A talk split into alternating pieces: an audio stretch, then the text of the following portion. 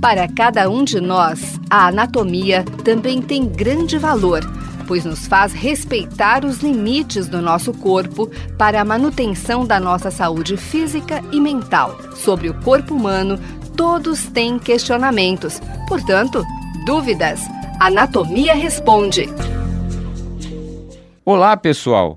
Hoje e nos próximos programas vamos descrever alguns temas de importância na anatomia humana. Assim, no programa de hoje, faremos uma descrição de como está constituído o telencéfalo.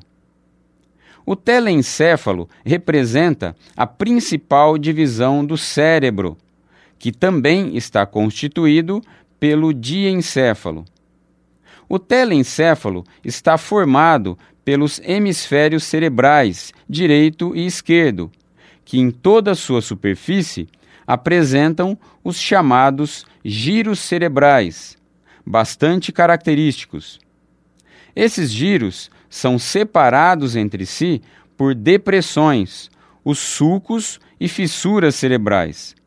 Cada hemisfério cerebral possui cinco lobos, ou seja, um conjunto de giros e sulcos a saber, lobo frontal, lobo parietal, lobo occipital, lobo temporal e lobo insular ou da ínsula.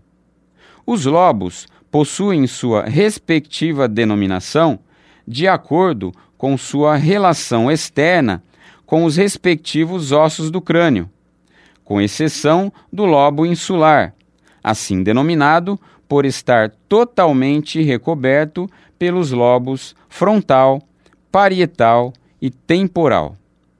Os giros são formados na sua porção externa pelo córtex cerebral, ou seja, pela substância cinzenta, onde estão localizados os corpos dos neurônios, com as diversas áreas funcionais, como, por exemplo, a área da visão, da gustação, a área motora, que controla a movimentação voluntária dos músculos estriados esqueléticos, a área da linguagem, entre outras diversas áreas funcionais. Segundo o anatomista alemão Brodmann, foram descritas 52 áreas baseadas na organização neuronal do córtex, as denominadas áreas de Brodmann.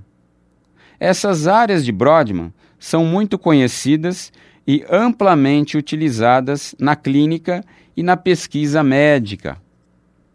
Unindo os dois hemisférios cerebrais, que constituem o telencéfalo, observamos o corpo caloso, a principal comissura cerebral, um conjunto de fibras nervosas que, de forma transversal ou horizontal, une áreas recíprocas ou de mesma função nos dois hemisférios.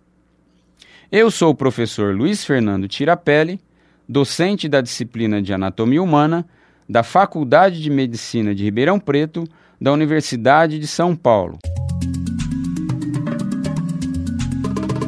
Você ouviu? Dúvidas? Anatomia Responde. Programa em parceria com a Faculdade de Medicina de Ribeirão Preto. Mande suas dúvidas para tirapele.fmrp.usp.br.